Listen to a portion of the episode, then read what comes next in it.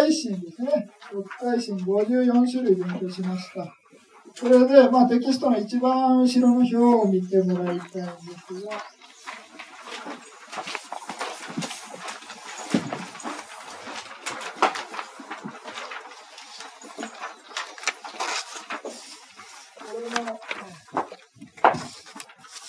これで、真ん中ら辺ですね。このぐらいまで終わってるということです。わかりますか、ね、全身12ですよね。一番真っ先に復習したのは。次に無因心で。無因心っていうのは、六因がない心っていうのは18種類ありますよということですね。次次に今度は欲界の上心、欲界の清らかな心が24種類ということで、合計12たす18たす24ということで、54の心が、えー、欲界心です。ですね。ですから、まあ、一個一個、この表っていうのは、まあ、これちょっと名前見てもらえれば結構です。で、まあ、名前は別にいちいち覚えなくて結構です。あの、まあ、覚えられたら覚えてもらって結構ですけれども、まあ、あの、どういうふうに分かれてるかっていうのを理解する方がね、あの、大事だと思います。ですから、まあ、分け方とかね、どういうふうな働きをしてるかっていうのを、まず覚えることですね。ですから、まあ、大事なのは、先ほどのね、あの、ちょっと順番が違いますけれども、心の流れ方ですね。30ページでしたっけ？えー、と、あの、無因心の関係ですね。その関係をちょっとしっかり理解してもらえれば、あの、わかるんじゃないかと思います。あと、即業心の働きですね。ですから、そういうようなことで、えー、理解すれば、まあ、だったらね、心の流れの理解があれば、えー、89の心がね、少し具体的に理解できるかなと思います。で、まあ、これからの欲界心じゃなくて、今度は色界心、無色界心、無色界心ですね。あと出世検診っていうのを勉強していきます。色界心をっていうのは何かというと、サマタ瞑想ですね。ここにも書いてますけれども、サマタ瞑想っていうのは40種類あるんですけれども、なんでこれ30になってるかというと、えー、10種類のサマタ瞑想っていうのは前場までに達しないですね。色界前場までいかない。ですから、まあ、欲界心のレベルですね。ですから、わざわざこれ30っていう、まあ、間違えてるわけではないんで、たまた瞑想の実践によって、えー、生じさせることができる心ですね。それが、まあ、色界心です。で、まあ、色界心も3種類あって、まあ、色界全心、色界異軸心、で色界有差心ですね。ということで3種類あるんですね。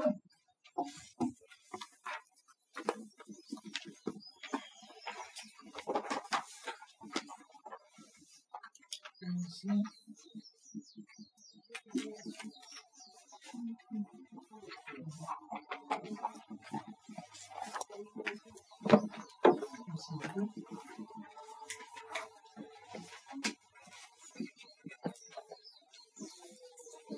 15種類あるんですね。色界の全身、色界の異軸心、色界の有差心ですから、まあ、全身っていうのは分かりますね。アラカン以外の人が、まあ、色界全身です。柔らかの場合は、色界有写真。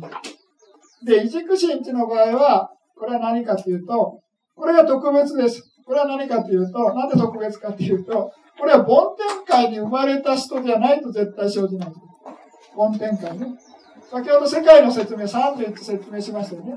31の中の16種類の世界が、まあ、色界の、色界梵天という世界なんですけれども、その色界梵天の16段階に生まれる、それぞれに対応してるんですね、5種類の心が。ですから、まあ、皆さんが頑張って、まあ、たとえ根性において、えー、前情をマスターしたとしても、この異軸心っていうのは、その、結果としての心なんで、あの根性では絶対生じないということですね。ですから、まあ、皆さんが根性で頑張って、あの、前兆に達すれば、まあ、来世でね、梵天界に生まれた時に生じるということです。ですから、根性では絶対関係ないということですね。まあ、まあ、欲界では関係ない心です。ですから、皆さんは欲界に生きてるんで、まあ、これは関係ないということです。わかります？はい。ですから、まあ、皆さんが頑張って修行して、前兆に達することができたら、まあ、来世でね、もし梵天界に生まれたら、この色界の異軸心の 5, 5種類のどれかで、この対応する、ね、16段階の世界のどっかに生まれるということですね。色界の有差心の場合は皆さんが頑張ればね、もし荒かになれば、まあこれは色界有差心というのは生じる可能性あります。でも、色界異軸心っていうのは、お釈迦様であっても絶対生じないということですね。ですから、これ悟りのレベル、うんぬん関係ないという。法則によってね、あの、異軸心っていうのは結果の心ですから、まあ、これは、まあ、我々の世界と関係ない、まあ、色界のみに生じる潜在的な心。ですから、まあそ、そのポイントだけね、あの、理解してください。先ほどの大異軸心の場合は、ここが欲界だから生じる可能性があるんですね。ですから皆さんは大軸心のどれかね、8種類の中のどれかで生まれてるわけですから、まあそれは生じる可能性ありますけれども、これの場合は絶対生じないということですね。それわかりますよね。これねですからまあその5種類をちょっと今日これから勉強していきます。ですから、あの、分類の仕方としては同じなんですけれども、心の種類が3種類違うということですね。全身、軸心、有写心ということで、3種類違う。それで、サマタ瞑想っていうのとビパッサナ瞑想、2種類ありますけれども、ビパッサナ瞑想っていうのは、まあ、あの物事ね、心とか物質っていうのが生じては滅する、まあ、変化ですね。まあ、無常とか空とか無我っていうのを観察するのがビパッサナ瞑想なんですね。ですから、ビパッサナ瞑想は、アビダンバ的に言うと、大異軸心ですね。とか、あと大有意差心、欲界心で実践するものが、ビパッサナ瞑想。色界心っていうのは何かっていうと、もう禅情の心なんで、もう一点に集中してる心ですね。高いレベルの集中の次元なんで、もうビパサナ瞑想できないですね。いや、できますとか言われても困るんですけど、私やってますからたまに言われる人いますけど、まあそうですかって、あれですけど、まあ、それはいいとして、あの、一応ね、あの、競技場はできません。で、あの、なぜかっていうと、まあ、これから勉強していきますけれども、もうものすごい高いレベルの集中力で、ものすごい一点に集中してて、まあ、それから、まあ、心が離れないわけですね。ですから、そういうような心の状態っていうのは、物事が変化してるとか、そういうような観察するような働きがないわけです。ですから、まあ、集中のレベルにおいてはものすごく高いんですけれども、まあ、観察するような働きがないということで、まあ、ビパッサナ瞑想はできない状態です。やるとしたら、一旦その禅情から出て、普通の欲界心に戻って、やらないといけないということですね。ですから、まあ、色界の、色界全身というのは禅情の心ですから、まあ、あの、集中しているということですね。まあ、それだけ覚えてください。それで、まあ、瞑想のやり方なんですけれども、瞑想のやり方は、まあ、ここで、この阿弥陀マサンガハの第9章で勉強していくんですね。ですから、興味ある方は、まあ、このテキストのね、第9章をちょっとペラペラ見ても結構ですけれども、まあ、今日はね、そこまで本格的に、まあ、説明はいたしません。で、まあ、サマタ瞑想もここで30種類あるんですが、えー、ちょっとね、大雑把に見てます。70ページをちょっと開いてみていただけますか。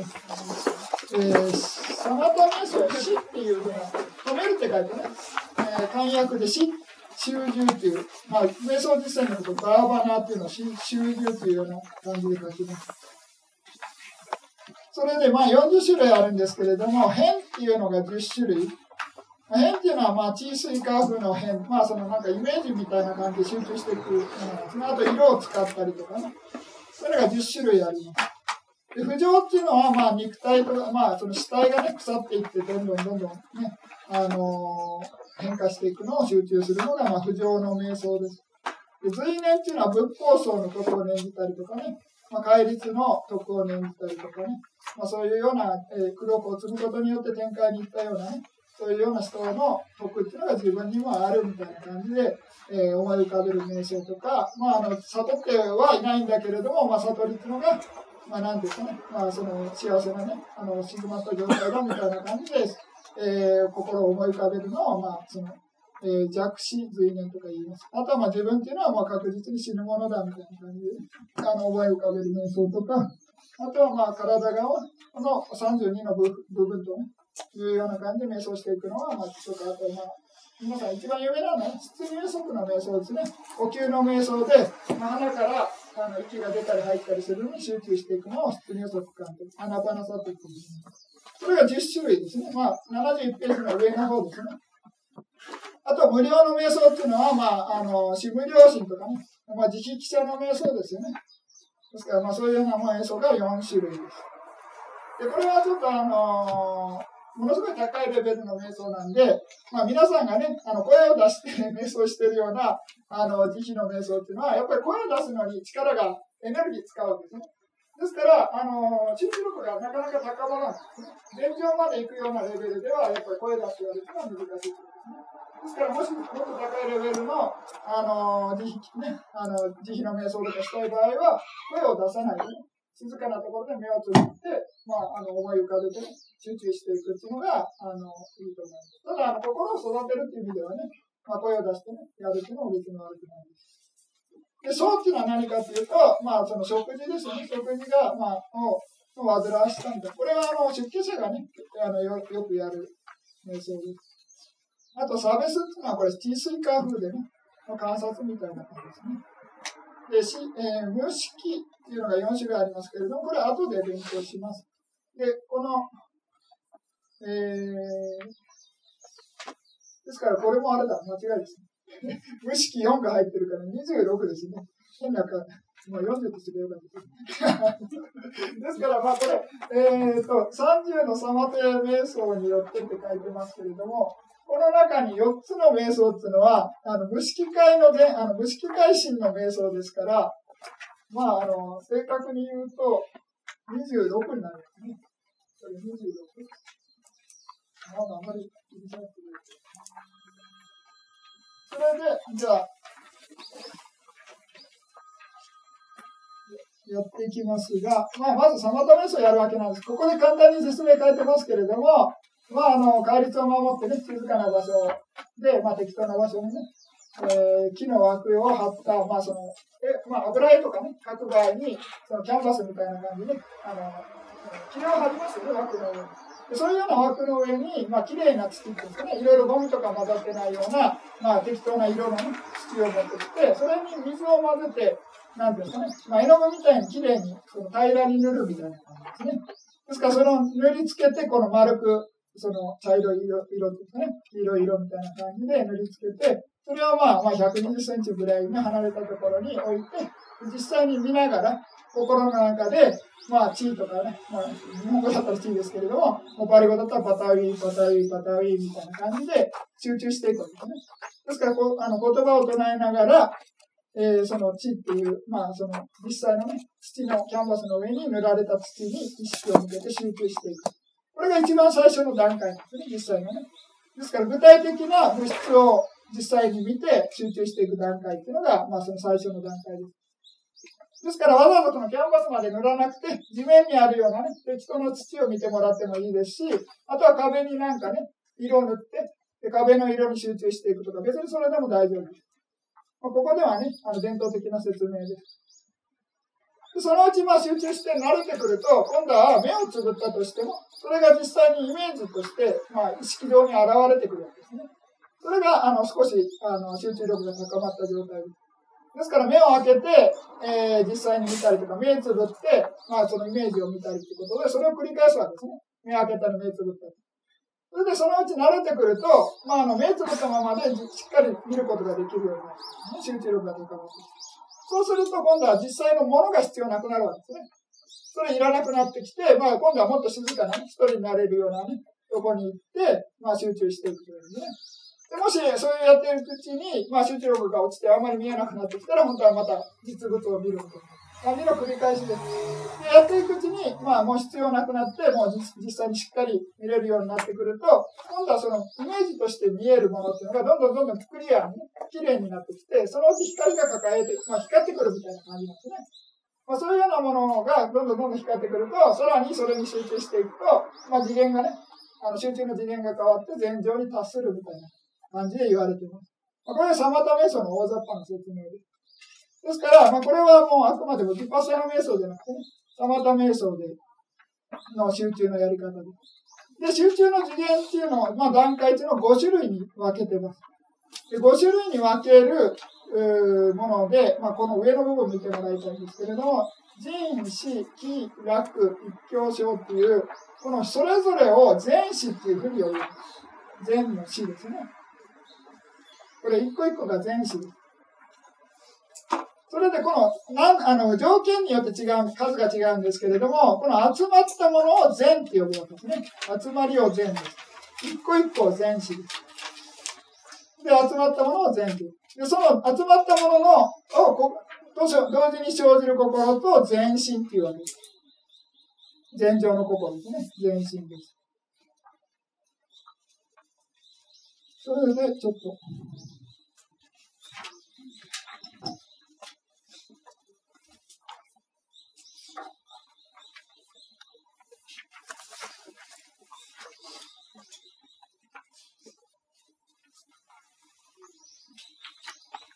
まあ、あのー、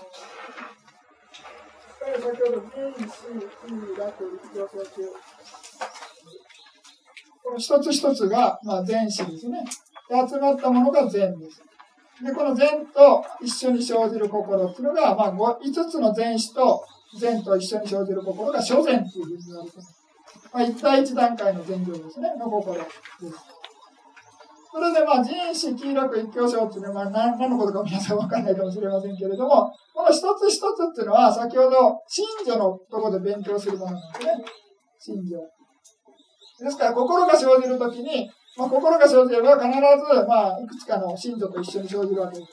で普通の信者もあのこの同じ名前なんですけれども、もっと高い集中のレベルでね、力の働きが、働き方の力がものすごく強くなっている場合ですね。まあ、この普通の心でもこの5つは生じているんですけれども、まあ、それがね、もっと高いレベルで集中しているときに生じる場合は、それを全子っていうふうに呼ぶんですね。それで人っていうのは何かっていうと、まあ、あのこれ考えるって意味があるんですけれども、ここでは禅情の心なんでね、まあ、意味がちょっと違います。これはあの意識を対象に向けるような働きなんですね、人っていうのは。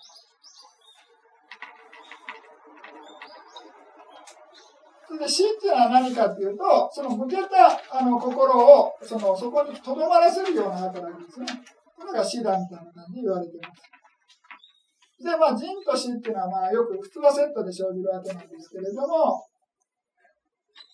この人っていうのの例えと死の例えっていうのが、まあ、いろいろな、ね、伝統的な例えであるんですが、まあ、皆さんの表だと11ページですね。ちょっとあの表の種類が違いますけれども、まあ、こっちの方が全然簡単ですけど、皆さんの方が、ですね。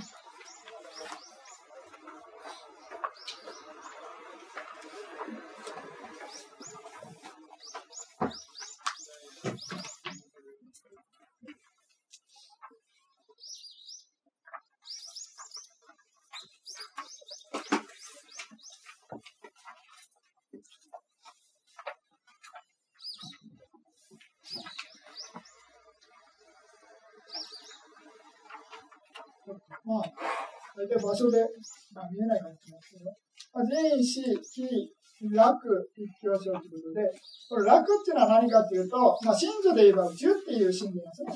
感覚のこと感覚の真珠ですね。で、こっちにシャって書いてますけれども、同じく字の真珠。まあ、それは呼び方が変わってるということです。ですから、まあ、別あの今先ほどの説明通り、人死、非、楽、一挙症っていうのが、えー、正禅の部分ですね。それではまあ星がついているのが、まあ、この5つですね。ということで、ここに焦点ということで、まあ、5つの前子と関係ありますよということです。で、まあ、一つ一つ説明してますけれども、ししていきますが、人っていうのは、ここでは考えるというわけじゃなくて、まあ、あの心と心情ね、一緒に生じる心と心情というのを対象に持っていかせるような働きですね。それでこの対象に持っていかせるような働きを、今度は死っていうのがそこにとどめるような働きをするということです。それでまあ、例えで言うと、まあ、いろいろなね、伝統的な例えがあるんですが、まあ、なんか村人がね、まあ、どっかに村に住んでた人が、まあ、あの、初めて、あの、迎えに来てね、それでまあ、王様に接見したいみたいな感じですね。あって、ああって、なんか贈り物を、あの、あげたいみたいな感じですね。で、その時に、まあ、いきなり田舎から来たもんで、まあ、あの、直接ね、会うことができないみたいな感じの時に、あの、そこにいるね、知り合いの町町人に頼むみたいな感じの例えなんですね。まあ、何の例えか全然わかんないかもしれないけど、まあ、それと、いまいちですね。やめた。これ一つの例えがですね。まあ、あの、は、あの、蜂の例え、こっちの方がまだわかりやすいですね。まあ、蜂っていうのは、まあ、その、花のとこ行って蜜を貯めるわけですよね。ですから、まず最初に蜂がボーンと飛んでいって、鼻の上に、鼻の近くまで行く働きっていうのは人に例えるわけです。で、その後、その鼻の上をブンブンブンブンぐるぐる回るみたいなね、もう蜂のダンスかわかんないですけど、ぐるぐる回るような働きの感じを死に例えるみたいなんですね。ですから、まず最初期に行くようなね、持っていくような働きっていうのが人で、その行った後とどめるような働きっていうのは死ですね。で次に今度は、まあ、大きな大きな鳥が飛び立つ時ね、まあ、羽をバタバタしてね最初飛ぶわけですね。でおあの上空に行って高いとこ飛んでる場合はその羽バタバタしなくてもねゆっくり羽を、まあ、あの翼を広げてぐるーっとゆっくり飛ぶとかね坂とか回ってますよね。そんな状態です。ですから、最初の時には、この意識的にね、人という働きで、まあ、羽バタバタしてるんですけれども、その後も、あの高いね、あの航空高い状態に行った時には死っていうことで安定してね、その上をぐるぐる回ってるような状態っていうのが死だったのの例えですね。でその他に、あの鐘を叩くっていうんですね。鐘を、まあ、あの叩くときに、まず最初にボーンと叩くみたいな感じが人ですね。その後、鐘叩いたとバーンとブーンとか響いてますね。この叩いたと響いてる状態を死だみたいな例え方もあります。あとはまた別の例えは、この鍋磨くときみたいな例えなんですね。それは何かっていうと、鍋を掴んで、掴まないと磨けないわけですね。ですから、まず最初に掴む働きっていうのは人だみたいなですね。その後、まあ、左手で掴んだら、右手でこするとしますよね。鍋を磨くときにね。で、死っていうのはその対象を磨くみたいに何度も何度もこする。最初掴むのは左手で掴んで、右手で磨くわけですね。ですから、その人っていうのが左手で掴んで、で、死っていうのが右手で磨くみたいな感じで、まあ、何しろ、まあ、例えばどうでもいいんですけれども、あの、まあ、意識を、その心とか心情ね、同時に生じる心とか心情を、まあ、対象に持っていく働きっていうのが人。で、持っていた働きを、今度はそこからの、ね、それないように、とどめるような働きっていうのが死だっていうふうに、えー、ちょっと理解してください。これは人死ですね。ですからまあ普通のね、文脈によっては考えるっていう意味もあります。しかしまあ皆さん考えてもらえばいいんですけれども、これ禅情っていう心の説明です禅情も普通の集中のレベルじゃないです。ものすごい高いレベルの集中ですから、まあ、考えてたら禅情になってないわけですね。皆さん。わかりますよね。考え事してる心って欲界心の心です。阿弥陀魔的に言うとね。ですから考えてる心と、が生じたら、まあそれはもう禅情から出てるってことですね。ですからそういうような意味で、この人と死っていうのは、普通のあの用語と違うですから、まあ、先ほど説明した通りに、まあ、対象に持っていく働きと、持っていった後、とどめるような働きっていうふうに、まあ、理解してください。で、P って木っていうのがあります。これは、あの、感覚の木っていうのと、えー、信者の木っていうのはちょっと種類が違うんですよね。それでちょっとあの、漢字の場合、あの感覚の木っていうのと、PT のこの木っていうのと、あと、自筆者の木ですね。ということで、3種類、あの、同じなんですごい紛らわしい仏教用語なんですが、まあ、文脈で理解してください。で、先ほど心の説明で器具とかいうふうなやりましたよね。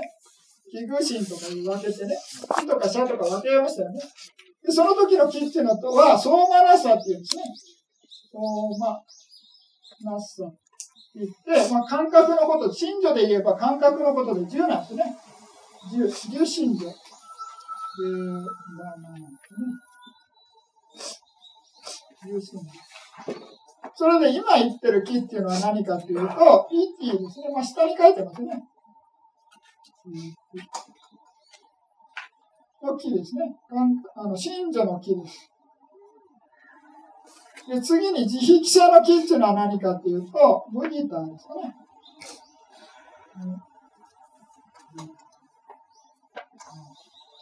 これ、自筆者の木。ということで、まあ、あの、漢字は全部木なんですけれども、その文脈によって、まあ、バーリ語見ではすぐわかるんですが、まあ、日本語だと、ちょっとピンとこないかもしれませんけれども、まあ、ここで言う木ですね。っていうのは、まあ、下に PT って書いてますけれども、まあ、あの、真魚の木だということですね。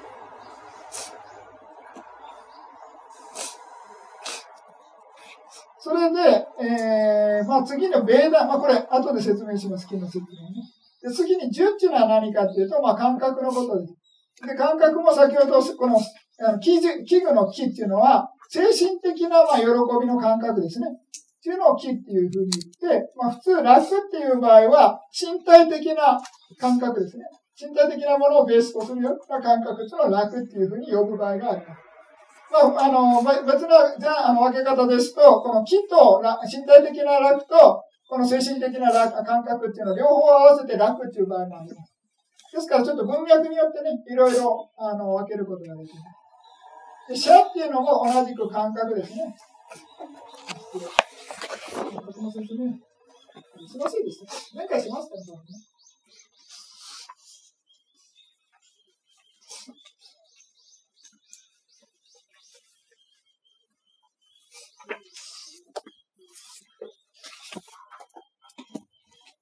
10っていうのは、まあ、3種類ですね。大きく分けて、で苦っていうのと、えー、まあ、楽っていうのと、えー、風空風楽です。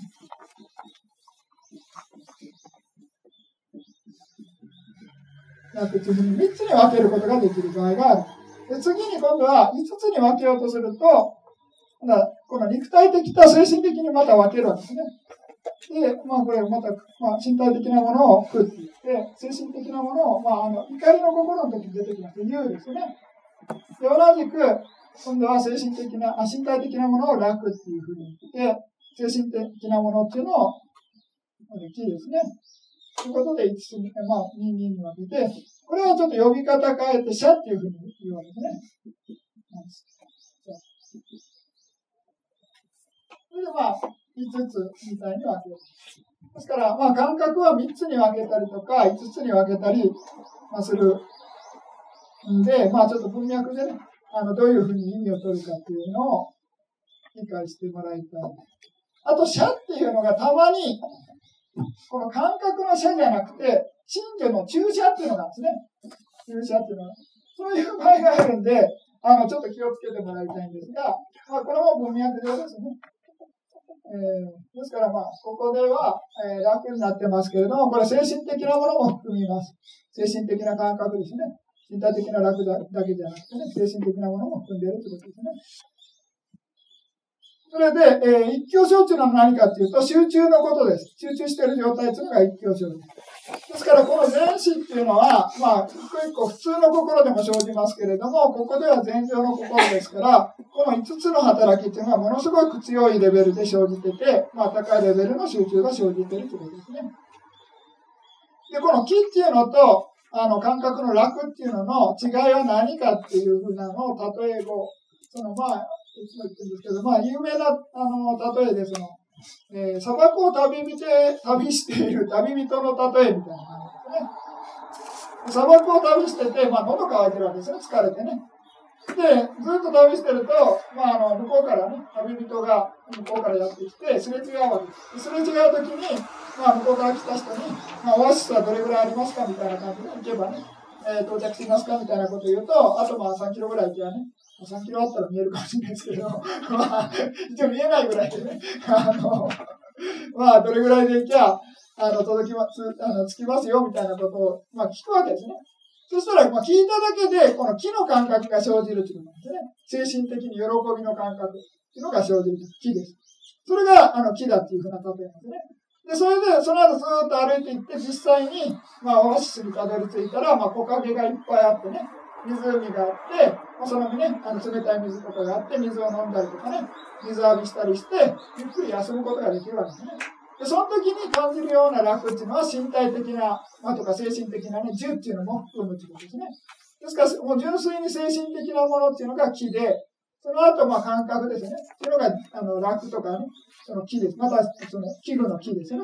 ということで、まあ、あの、例えでね、サバンの旅人の例えなんですね。でも一番難しいのは何かっていうと、この木が生じているときは普通感覚が楽なんです、常に。普通はね。しかし、まあ、たまに気が生じてても、あこの楽が生じてても、感覚の楽が生じてても気がない場合がある。逆はありえないですね。気が、PT が生じれば必ず楽です。楽の感覚、気の感覚ですね。感覚的に言うと。しかし、まあ、たまに、えー、感覚の楽とか気が生じてるんだけれども、PT がない場合があるで。えー、まあ、それで、まず、まあ、大雑把にこの5つの説明をしたんですけれども、まず第一段階になると、まあ、その瞑想の一つですね。地の、まあ、あの、地の地辺って言ってね、土を見て、どんどんどんどん集中していく瞑想ですね。これを瞑想していくと、まあ、第一前上に入るわけですね。第一前上に入っていくと、今度は、まあ、その5つの前子がね、強くなっていって、まあ、第一前上に入れるわけなんですが、もっと高いレベルの前上に入りたいということで、まあ、修行していくわけですね。で、もっと修行、あの、高いレベルに入るまでには、今度はどうやるかというと、今入ってる前上っていうのを自由自在に出入りできるようにとか、まあ、長さを調節できるようについて、コントロールできる状態に持っていくわけです。今、あの、マスターしてる、まあ、例えば、所前に入った人が、今ね、なかなか所前に入ることができないのに、もっと高いレベルに行こうっていうのは、ちょっと難しいんですね。ですから、まず最初にやらなくちゃいけないのは、基礎を固めるということで、今、実際に入ることができる所前をしっかりとマスターするということですね。自由自在に出入りできるとかね、長さを調節できるぐらいにできるようになって初めて、今度はもっと高いレベルの前上に行こうということで修行し始めるわけです。そうすると、頑張ってやれば、今度は第二前上に行くということですね。第二の前上に。で、第二前上の違いは何かというと、陣がなくななくても前上に入れるみたいな。まあ、修行の力で、まあ、陣としての説明で、まあ、陣というのは、その、ね、あの、瞑想対象にね、意識を持っていく働きだって言いましたけれども、これ修行の力によって、この陣の働きがなくても、そういう集中できるような状態になるということですね。ですから、陣がない状態で死と気と楽と一挙症がある第二前上が生じるということです。で、次にも、もっとね、今度は、今度は第二前上を完全にマスターした後、もっと高いレベルの前上に行きましょうということで、今度は第三前上に入るわけですね。この第三前上になると、人も死もいらなくなる。必要なくて、今度は気と、えー、楽が、まあ、樹がある、楽がある、第一挙章がとともに生じる第三前上に入ることができるんですね。で、同じパターンですね。で、今度は第三前上をしっかりマスターした後、もっと高いレベルに行きたかったら頑張って指導すれば、今度は PT、この気、精神的な気の感覚さえも、あ、気もなくなって、樹と一挙章が、だけがある、まあ、楽と一挙章だけがある第四前上に達するということです。で、同じく今度は第四前上をしっかりマスターした後、さらにもっと高いレベルに行くと、今度は感覚は同じなんですけれども、感覚が社の感覚になるんですね。ですから、この星がこっちにずれてるということです。ですから、社の感覚になって一挙症がある第五前上に達することができる。ですから、常に、まあ、その、今得た前上をしっかりマスターした後、次のレベルに行くっていうような手順を踏むということですね。そうすることによって、まあ、第五前上まで行くみたいな感じですね。ですから、瞑想対象自体は、まあ、その、まあ、呼吸の瞑想ですとかね、その変の瞑想つって、まあ、色を見たりする瞑想とか、そういうもので、あの、もしね、えー、種類によっては第五前上までいけない瞑想もあるんですね。例えば、あの、自筆者の瞑想の中で、まあ、自筆っていうのは第四前上までしかいかないです。から、あの、シャーになると第五前上まで行くんですけれども、じゃあ私、あの、第五前上まで行きたいから、真っ先からシャー、シャーやりますみたいな感じでやる、やることができないですよね。自筆者の瞑想の場合は、初めにちゃんと自筆者の瞑想でしっかり第四前上まで行って、第五前上になるとき初めて社に切り替えるみたいな感じでやらないといけないみたいな。あとは瞑想のね、他の瞑想のやり方ですと、所詮しか行かないような瞑想とかね、いうような感じでいろいろあります。ですから、まあ、あの、全部行くのは、その変の瞑想とかね、あとは、あの、呼吸の瞑想ですね。そういうものっていうのが、まあ、第五前上まで全部行くみたいな感じで、そういうような第五前上まで行くような瞑想っていうのは、まあ、途中で変える必要ないですね。ですから、初前からあの午前まで、まあ、最後までいけるような瞑想っていうのは、同じ対象を使って、それでずっと実践することができる。これが、まあ、式改善の特徴ですね。式改善上。まあ、無色界の場合になると、その瞑想対象が変わってくるってことです。でも、色界の場合は、瞑想対象が同じでも、まあ、その、第五前上までいけるってことですね。まあ、あの、種類にもよりますけどね。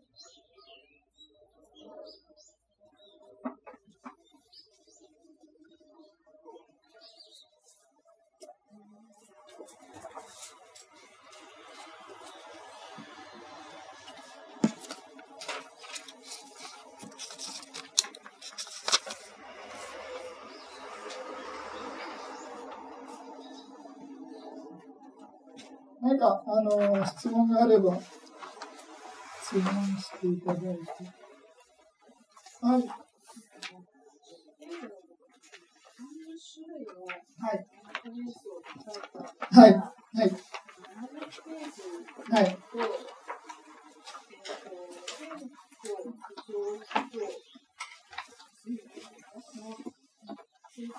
はい。あ、違います、違います。ごめんなさい。これ、ちょっとらしいんですよね。えーと、いけないものは何かっていうと、随年の中の、えー、まあ、その10、20ですね。えー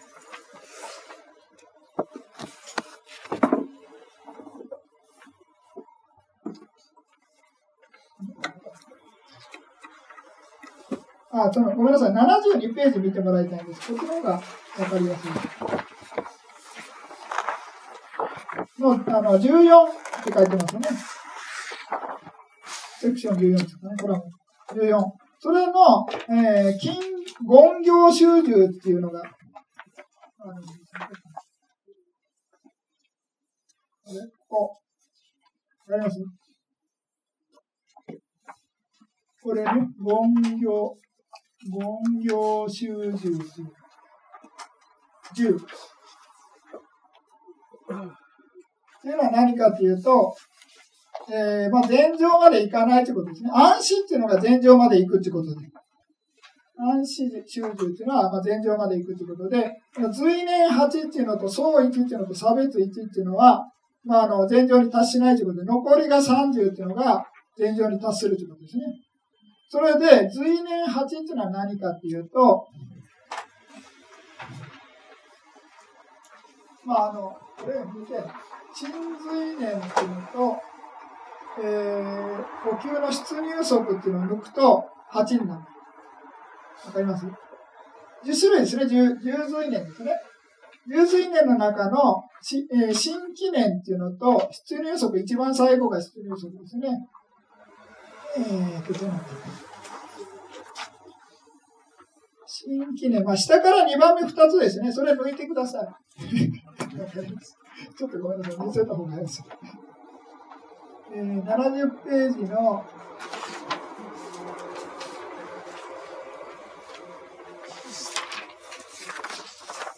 あ、違う違う違う。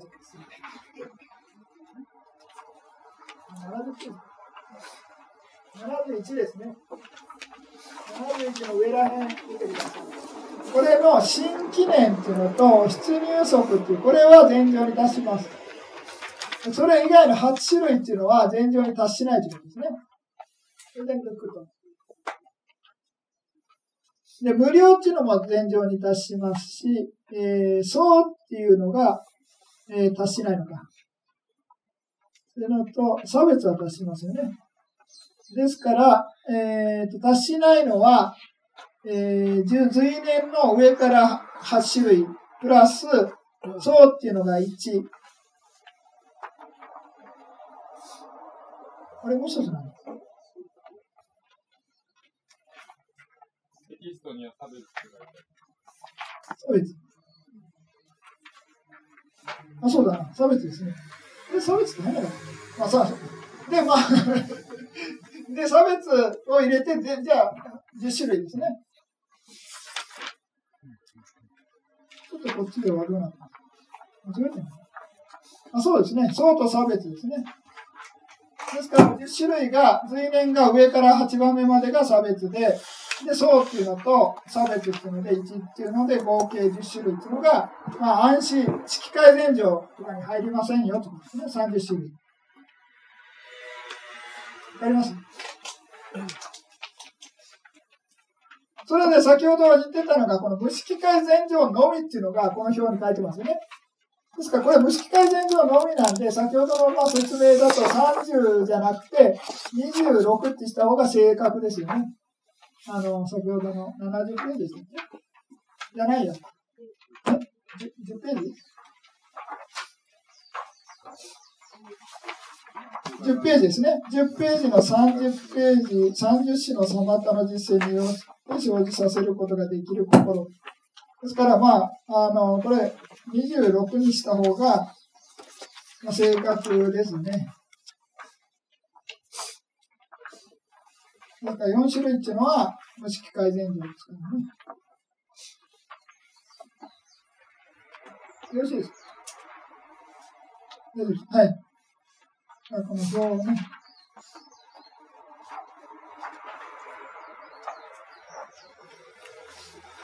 何か他にあれば。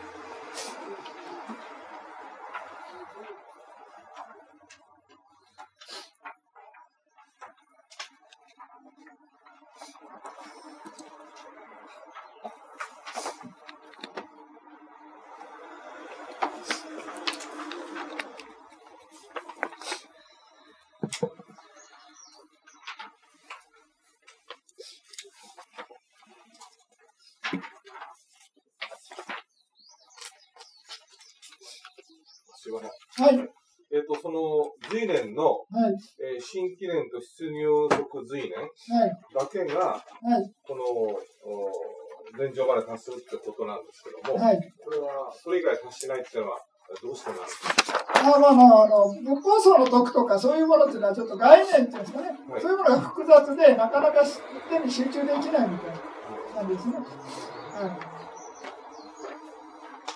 あとは、まあ、あのー、不条感っていうのが、まあ、所詮、まあ、前場には出すんですけれども、第一所詮しかいかないみたいな話なんですね。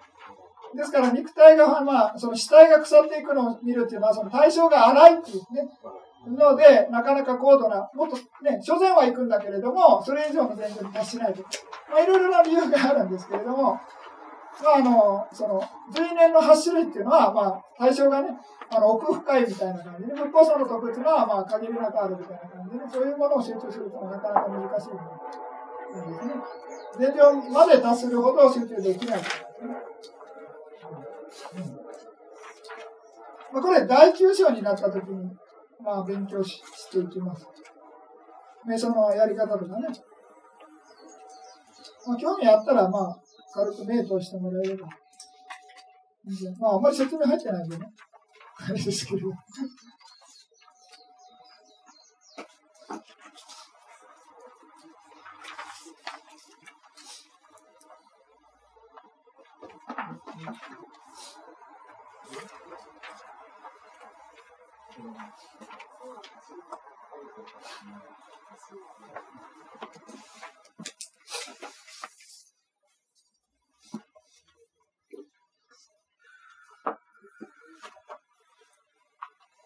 はい。はい。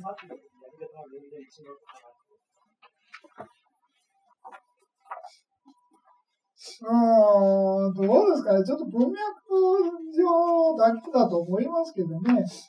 言葉の、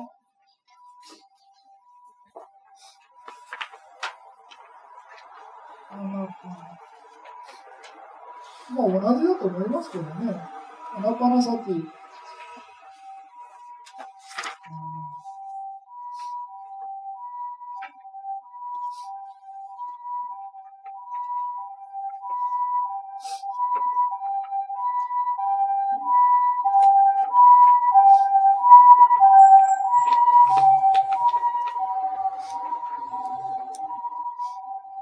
まあ、四面樹教の中でアヌサティっていうような表現出出てきませんでしたなんか出てきたような気がしますけどね。あの、サティパターナとかの中で。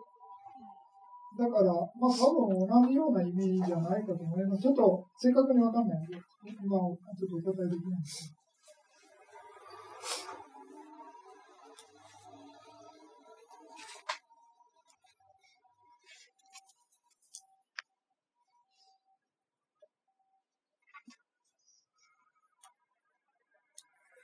と先ほどちょっとあの前情をマスターするっていうことで出てきた概念っていうのがこの72ページの下のとこですね、18って書いてる。ここの五自在っていう、まあ、自在語っていう字に書いてますけれども、この5つのその自在っていうのをマスターして、それで上の段階に行くみたいな感じですね。ですから自由自在にまあ入ったり出たりとかね、あとはまあ時間を定めて、で、まあ自由、まあ自分のね、あの出たい時に出れるとかね、あと瞑想から出た後、まあ自分のね、前情自体を観察するみたいな感じのところでね。まあそういうようなのができるようになると、まあ、ご自在というふうに言われてます。で、そういうふうなのをマスターしたと、まあ、自分もっと高いレベルに行くみたいな感じですね。まあ、それがまあ、一応伝統的な、あの、説明の仕方です。それで、まあ、これをもしやらないでいっちゃうと、まあ、せっかく今まで得られた、もし所詮が得られてたんだけれども、ご自在を得ないで、えー、まあ、第二前女行こうとすると、もうせっかく今まで得られた所詮が、あの、入れなくなって、で、上にも行けなくなって、どっちもつかずみたいな感じになるみたいな感じで言うんですね。ですから、まあ、まず一旦しっかり自分の得たものをマスターした後、まあ、上に行くような努力をすれば、まあ、上に行くのがうまくいかなくても、まあ、自分が得た前兆っていうのは、まあ、必ず、まあ、やろうと思えば入れるようになるみたいな感じで言われてます。すみません、ちょっといいでしょうか？はい。今、心をやってますよね。はい。であのしっかりの時にその書前のところで瞑想のお話になるんですけれども、はい、あの信条じゃないわけで心ですよねそうするとその人とかその今までのそのプロセスっていうか集中するまでのプロセスが信条に入ってその到達したところがの心の気持ちが心っていうことですか？いやいや、違います。あの、あのー、心と真実は必ず同時に生じて、同時に滅してるわけです。ですから説明するときに、信女からのポイントで説明してるだけで、別に先に信女がどうのこうのとかっていうふうな意味はない。ですから説明の仕方ですね。ですから必ず、まあ、前情の心が生じているとき、まあ普通の心が生じているときにも、先ほどの5つのその前史っていうふうな信条で言えばね、5つの信条っていうのは揃ってるんです。我々のこうやって喋ってる心の中にね。でも、でも普通の心ですね。こうやって喋ってる心っていうのはよく返しになる。でもあることあるんですね、5つの種類が。でもそういうような5つの種類が、まあ、頑張って修行することによって、ものすごい高いレベルになって初めて全情になるですね。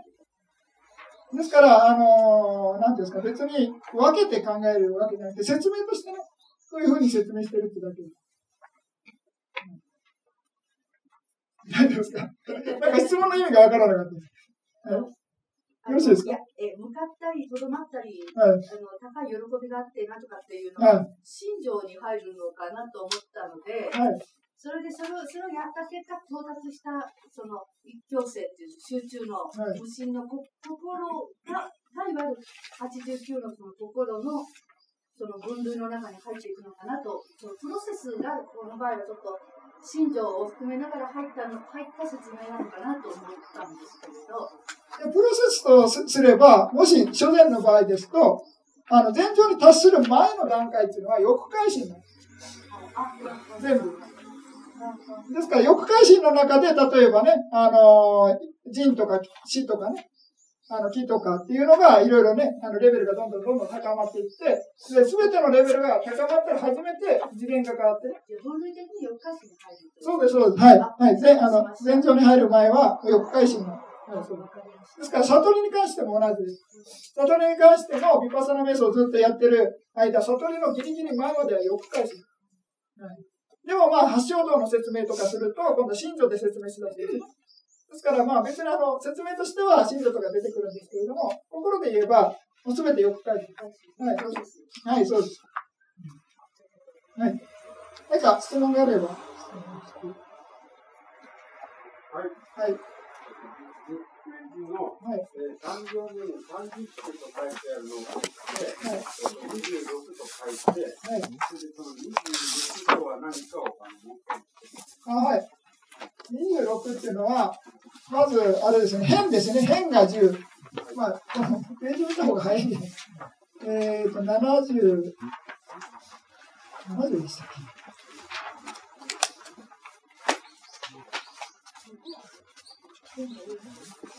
円、まあ、このページ数で言うと、まあ、70ページですね。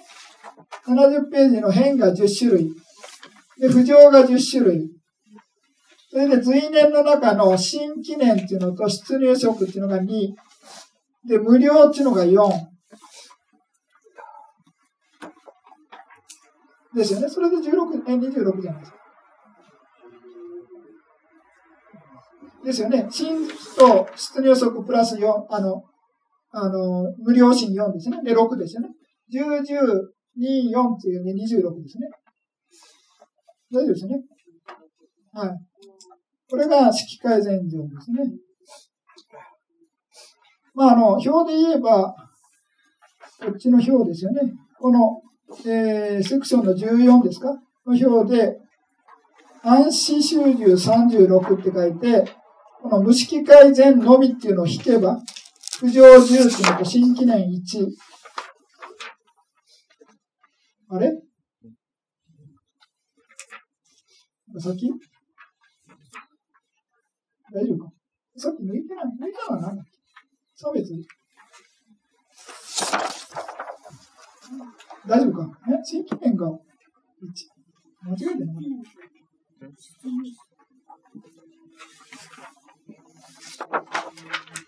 あ、大丈夫か？あ、新記念1ですね。はい。浮上と新記念ですね。で、自費記者の4で、あと変が1ですね。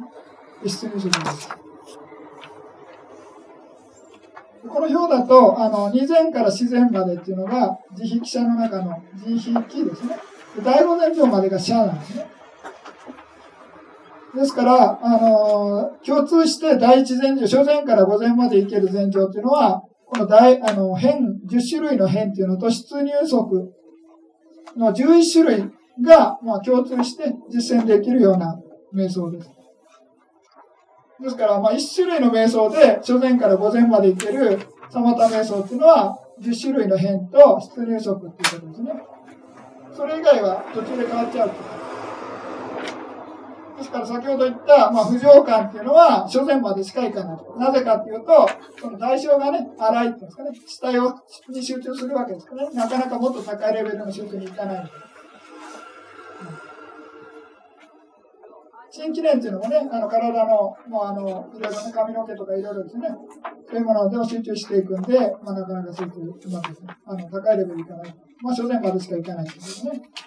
で、自費記っていうのも、まあ、小自然までなんですけれども、今度は自費記者の中で社の瞑想に変えることによって、午前まで行くことができる。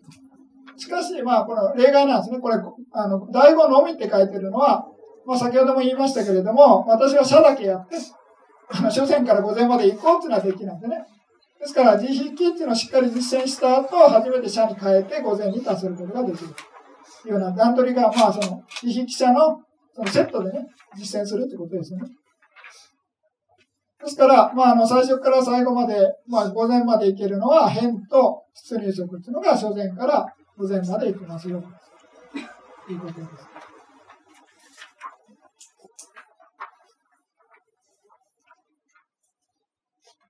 よろしい。ですか大丈夫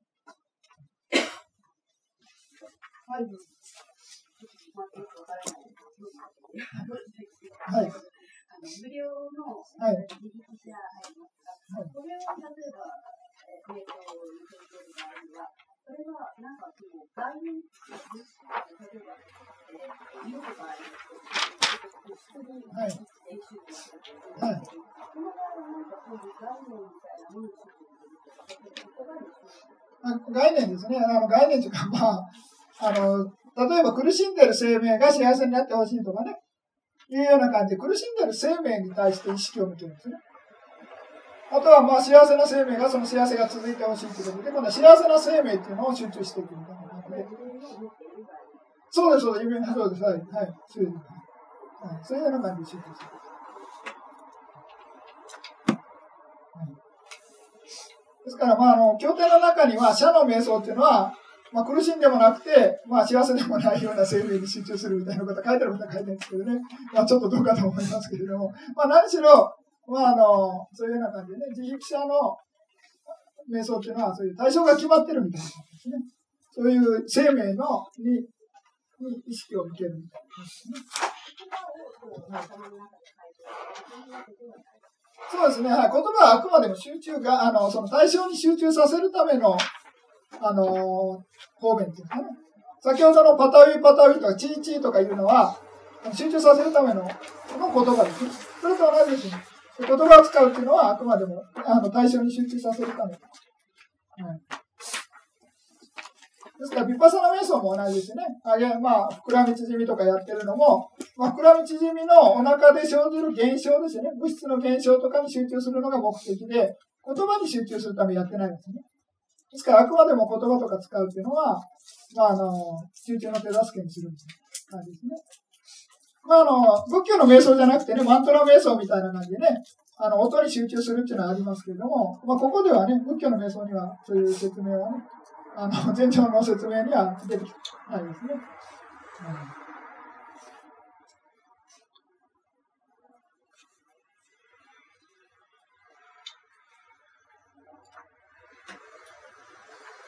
じゃあまたちょっと、えー、休憩10分ごろして、えー、また4時に始めたいと思います。